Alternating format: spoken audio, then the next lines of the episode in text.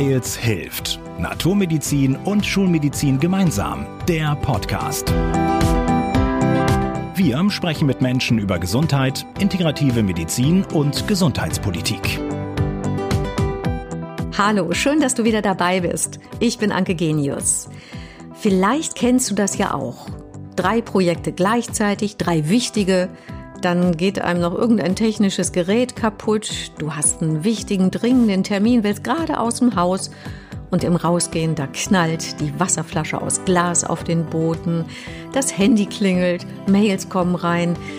Vielleicht tut auch dazu noch der Rücken weh. Ja, das Leben kann verdammt stressig sein. Helfen könnte die Mind-Body-Medizin. Was das genau ist, darum geht es in dieser Folge bei unserem Weils hilft Podcast. Meine Gesprächspartnerin ist absolute Expertin auf diesem Gebiet. Anna Paul, Dr. Anna Paul, sie ist ein Urgestein der Mind-Body-Medizin in Deutschland. Ich freue mich aufs Gespräch. Hallo, liebe Anna.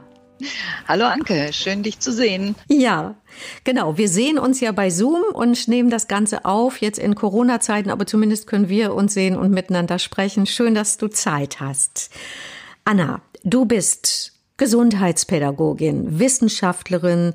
Du leitest in Essen eine ganze Abteilung Ordnungstherapie und Mind-Body-Medizin und zwar bei den evangelischen Kliniken Essen Mitte in Steele in der Klinik für Naturheilkunde und integrative Medizin. Du bist in ganz vielen Projekten und Arbeitsgruppen im Bereich Gesundheitsförderung, Prävention, Stressbewältigung Du bist Autorin, Herausgeberin, also Mitherausgeberin eines Buches über Mind-Body-Medizin. Darauf kommen wir noch. Und ich habe so das Gefühl, wenn mir irgendjemand etwas über Gesundheit sagen kann, also wie ist gesunde Lebensweise, wie kann ich Stress vermeiden, dann bist du das, Anna. Liege ich da richtig? Ja, ich hoffe es doch sehr. Und äh, ich glaube, dass es auch ein Bereich ist, der auch in meinem Leben immer wieder eine große Rolle spielt diese Situation im Moment mit Corona ist für uns alle ja eine schwierige Herausforderung und auch für mich. Klar, ich arbeite in einer Klinik, die Hygienemaßnahmen, die Systematik ist anstrengend, aber ich bin froh, dass diese Tools, die ich jetzt die letzten 40 Jahre nicht nur meinen Patienten beigebracht habe, sondern muss ich ja auch selber können und machen, dass die sehr gut helfen ja, ich bin selber froh, dass ich es kann und ich bin froh, dass ich, ich habe heute mal nachgerechnet, ich glaube so 30 bis 40.000 Patienten habe ich gesehen. Hui. Jahre. Das ist aber eine Zahl.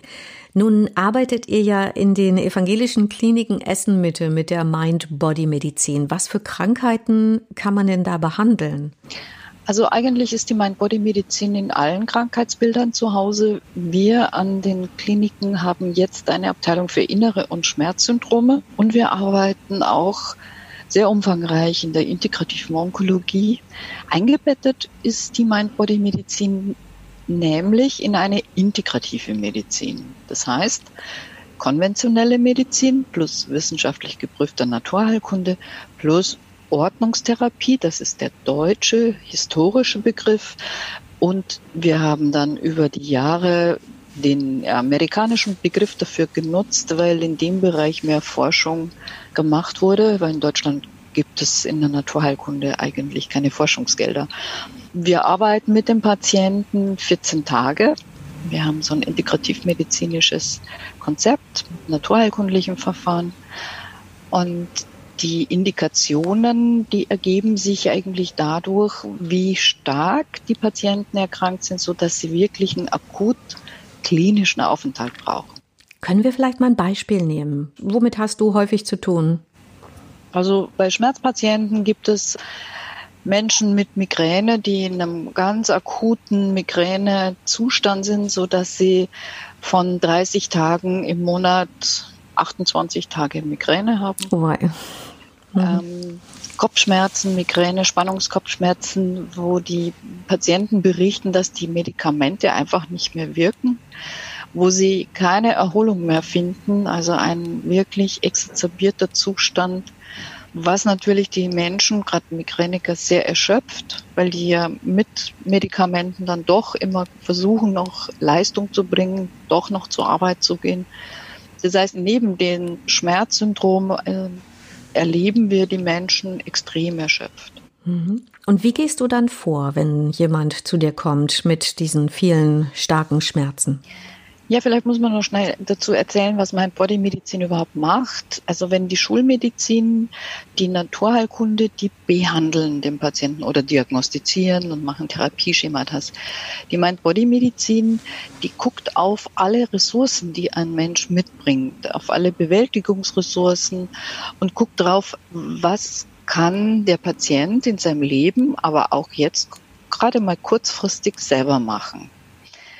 Das bedeutet, wir arbeiten mit Meditation, mit Achtsamkeit, aber vor allem mit Entspannung. Und die Entspannung ist ein wichtiger Bereich, der mit verschiedensten Methoden dem Patienten nahegebracht wird. Anna, wenn ich da einmal nachhaken darf, also wenn ich da jetzt meinetwegen eine Mutter mit drei Kindern vor Augen habe, die auch noch Teil berufstätig ist, die dann sagt, oh, wann soll ich denn entspannen? Wie mache ich das? Was hast du da für Tipps? Okay. Die Frage war jetzt gerade, wie, was machen wir in der Klinik? Also in der mhm. Klinik haben die, haben die Patienten, weil sie so krank sind. Da haben sie Zeit. Zeit. Mhm. Da kriegen sie das dann ein Stück weit nahegebracht, beziehungsweise auch ein Stück weit auftrainiert. Wenn man sehr stark erschöpft oder beziehungsweise sehr stark unter Stress leidet, und Schmerzen sind ja Stress, da erschöpft sich der Entspannungsmuskel das ist so ein Bild. Mhm. Das heißt, der Körper hat ja eine ursprüngliche Möglichkeit, zwischen Anspannung und Entspannung hin und her zu regulieren. Und das verliert er dann. Verliert man übrigens auch, wenn man unter chronischem beruflichen Stress leidet. Wenn ein Mensch, also die Mutter, bei der du gerade warst, mit drei Kindern, da müsste man mal gucken, welche Ecken man findet miteinander. Und wir arbeiten ja auch nicht nur mit Entspannungsmethoden, da stellt man sich vor, man muss sich jetzt eine Stunde hinlegen oder so. Nee, nee. Wir arbeiten sehr viel auch mit Achtsamkeit im Alltag. Das heißt, in den Alltag eingebaute Momente sind schon eine sehr gute Möglichkeit, aus dieser Spirale von Reizreaktionen, Spirale von Druck rauszukommen. Was sicherlich auch ein interessantes Thema ist, wir arbeiten auch mit naturheilkundlichen Strategien, um den Körper zu erlauben, zu entspannen. Also zum Beispiel mit einem kalten Brustwickel. Das heißt. Das ist entspannt. ja, erstmal nicht. Genau, da hast du recht. Erstmal, also fühlt man sich da nicht entspannt, wenn man so ein kaltes Tuch um die Brust gewickelt kriegt. Aber die physiologische Reaktion ist dann langfristig, das muss man auch ein bisschen üben, dass der Körper in eine entspannte Lage kommt. Also dass er von Sympathikotonen in den Parasympathikotonen-Modus umschalten lernt. Kurzer Einschub, der Sympathikus ist ja unser Stressnerv und der Parasympathikus ist sozusagen der Entspannungs-, der Schlemmer- und Schlummernerv umschrieben, ne? Genau. genau, für alle, die es nicht genau. so genau wissen, ja. Mhm. Das kennen wir alle, dass wir zwischen Anspannung, Anspannung ist übrigens jetzt auch nicht per se schlecht. Mhm. Also auch wenn wir verliebt sind, sind wir hoch angespannt. Aber die Entspannung ist natürlich das, was unseren Körper regeneriert. Und wenn diese Momente einer mentalen, emotionalen, aber auch sozialen Entspannung nicht mehr da sind, dann, ja, dann kommt halt Krankheit zustande. Eine Mutter mit drei Kindern würde ich empfehlen, den Vater mal davon zu überzeugen, dass er sich um die Kinder kümmert, damit sie Zeit hat. Eine Mutter mit drei Kindern würde ich vielleicht, je nachdem, wo die Kinder gerade im Moment sind, dazu ermutigen, auch mal mit den Kindern ein Entspannungsverfahren zu machen. Auch die Kinder leiden im Moment sehr stark unter diesem Maskentragen und, und wir haben ein schönes Projekt, wo wir mit unseren Mind-Body-Methoden in Schulen gehen. Also wir trainieren Lehrer wie auch Schüler mit dem Thema Anspannung, Entspannung. Aber auch, es gehört nicht nur Entspannungsmethoden und Achtsamkeit, sondern es gehört auch Ernährung dazu, es gehört Bewegung dazu. Einer Mutter mit drei Kindern, wenn es geht, einfach mal wirklich rausgehen, laufen, spielen, in Aktion. Also wenn es geht, mit den Kindern wirklich sich bewegen, weil die Bewegung unglaublich schnell Stress abbaut. Es tut einfach gut. Okay. Du hattest jetzt gerade schon äh, Grundschulen angesprochen und ich hatte vorhin ja auch schon gesagt, du bist Mitherausgeberin eines Buches über die Mind-Body-Medizin im Untertitel Integrative Konzepte zur Ressourcenstärkung und Lebensstiländerung. Und da ist zum Beispiel, das fand ich auch ganz spannend, ein Grundschulprojekt Achtsamkeit in einer Grundschule in Solingen beschrieben. Ich darf mal so kurz so ein bisschen zusammenfassen, was hier in dem Buch steht. Da steht zum Beispiel im Lehrerzimmer eine Couch der Stille. Die Kinder können signalisieren durch Armbänder, Mensch, ich brauche jetzt mal ein bisschen Ruhe, bisschen Moment für mich. Oder sie pflegen gemeinsam eine Sprachkultur der Entschleunigung. Das finde ich auch spannend, indem sie ganz bewusst verzichten auf dieses kannst du mal eben schnell oder ach ja, mal eben kurz mal oder nur noch, dass man darauf verzichtet oder es gibt einen Ruheraum oder einen Garten der Stille oder auch eine flexible erste Stunde, was bestimmt auch viele Kinder und Eltern freuen würde und flexibel gestaltbare Frühstückspausen. Das klingt alles wirklich ja, irgendwie deutlich entspannter an einer Schule. Und was mir vor allem auch auffällt, ist diese Stille. Ist unsere Welt irgendwie zu laut? Ja, also äh, ob unsere Welt zu laut ist, das hängt jetzt davon ab, wo man gerade lebt. Aber was ich glaube, dass wir eine Menge an Eindrücken haben und eine Menge an Informationen. Im Moment mit Corona ist die Technik ein Segen, aber die Menge an Informationen, die reinkommen, verursachen in unserem Kopf Lärm.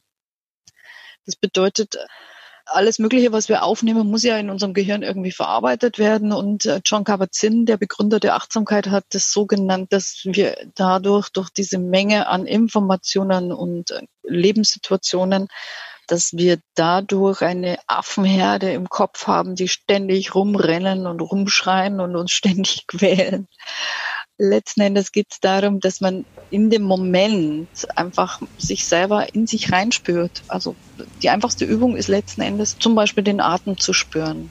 Und wenn man das mit den Kindern macht, dann fangen die an, in eine innere Fokussierung und Ruhe zu kommen. Ich glaube, dann kann auch die Welt außenrum laut sein. Es wird nicht mehr wahrgenommen. Man nennt es auch den Zustand von Flow. Wenn Kinder spielen, ganz auf etwas fokussiert, dann könnte die Mutter mit den drei Kindern dreimal sagen, jetzt kommt mal, die hören es nicht. Hm, so ganz in sich versunken, ne? Mhm. Genau. Mhm. Und äh, ehrlich gesagt können das Kinder noch viel besser als Erwachsene. Wenn man den Kindern das lässt, dann werden sie vielleicht auch ganz achtsame und vielleicht sehr gesunde Erwachsene. Manchmal sagt man ja, du hör auf zu träumen. Nee, ist eigentlich schade. Also mehr träumen lassen. Ja, schön. Ja, genau. Du hattest ja jetzt auch schon ein paar Mal diese Ordnungstherapie erwähnt. Ist damit gemeint, möglichst viele Rituale in den Alltag zu integrieren oder zu bestimmten Zeiten aufzustehen, zu essen und ins Bett zu gehen oder was meint das genau? Ja, da sprichst du ganz was Wichtiges an. Die Ordnungstherapie historischer Prägung, die hat sich sehr viel mit Chronobiologie beschäftigt. Natürliche Rhythmen im Körper.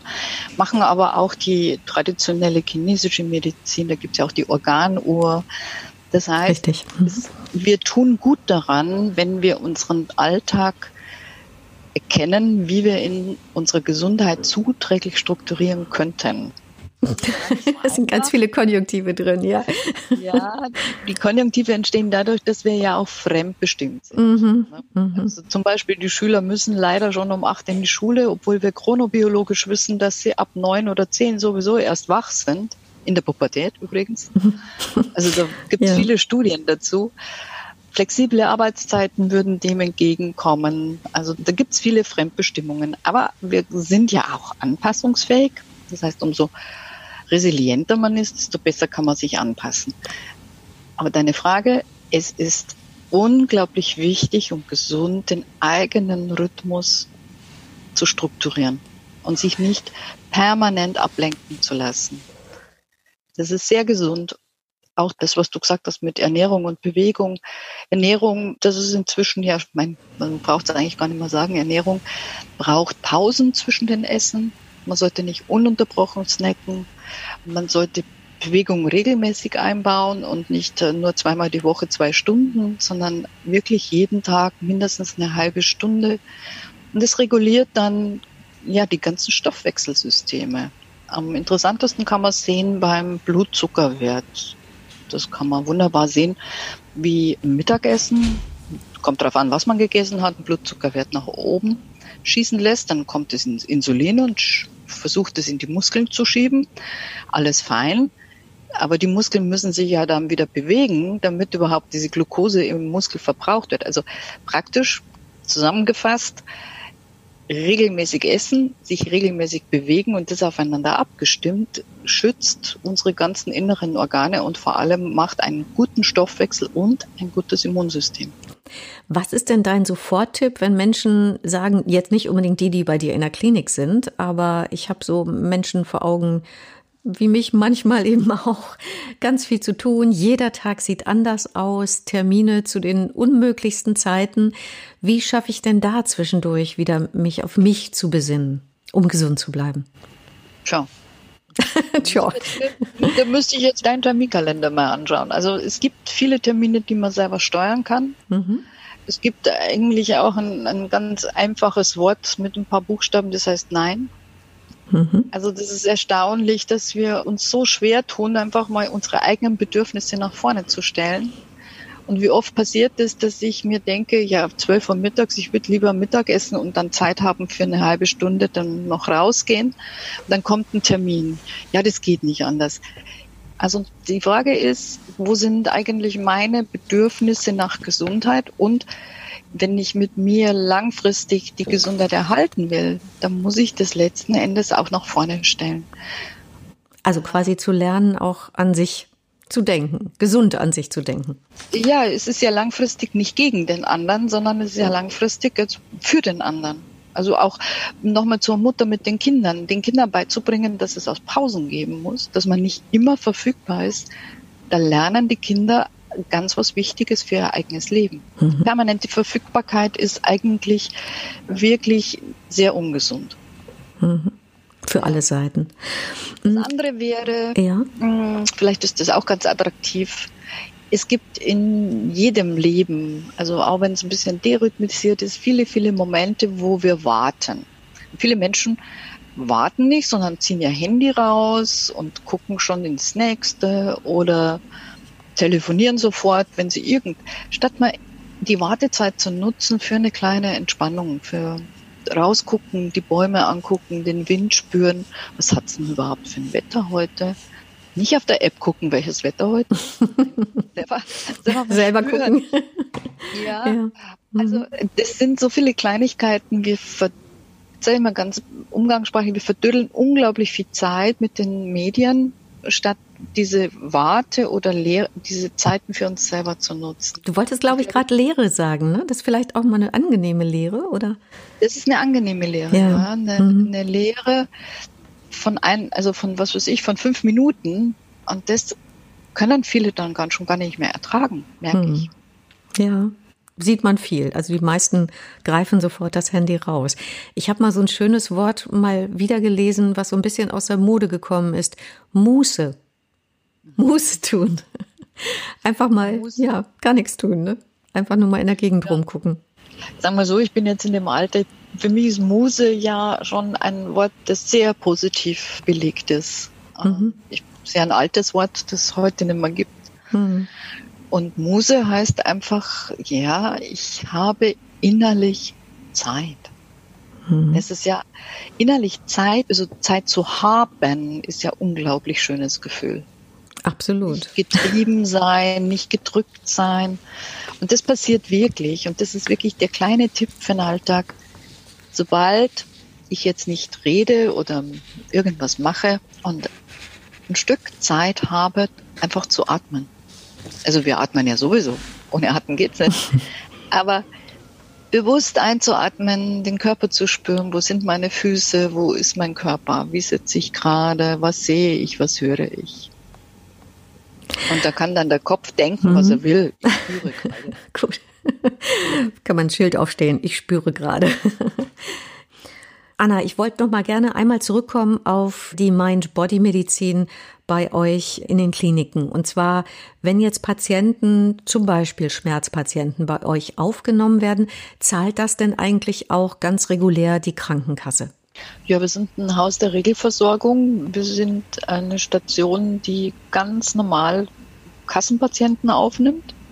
Das bedeutet, alle gesetzlich Versicherten müssen jetzt vorher nicht bei der Kasse nachfragen, sondern können bei uns anrufen unter dem Patiententelefon und werden dann auch beraten, ob sie bei uns richtig sind oder nicht. Wir können wirklich nur Patienten aufnehmen, die exazerbiert, das heißt also wirklich einen akuten Krankheitsschub haben. Wir können leider nicht chronisch erkrankte Patienten im Normalverlauf behandeln. Das ist nun mal Sache der niedergelassenen, der ambulanten Versorgung.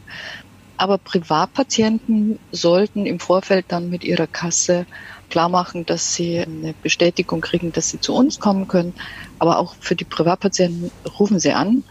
Unsere Patientenbetreuerin am Telefon, die wissen dann, wie das alles abläuft und geht. Mhm. Das ist einfach, aber dann doch wieder nicht. Gut, aber es geht, und ich habe die Botschaft auch gehört, es geht auch über die gesetzlichen Kassen. Nur eben dann nicht quasi in chronischer Behandlung, sondern es muss schon akuter Schub quasi vorhanden sein. Genau. Okay, du hattest ja jetzt auch schon einiges uns erzählt über das Zusammen, das Miteinander von Schulmedizin und Naturmedizin. Da klingelt's bei mir natürlich auch. Das hatte ich vorhin noch gar nicht erwähnt. Du bist ja auch die Vorsitzende im Verein Natur und Medizin, also quasi ein Verein unserer Kampagne, weil es hilft. Das heißt, dieses Thema liegt dir ja auch insgesamt sehr mit am Herzen.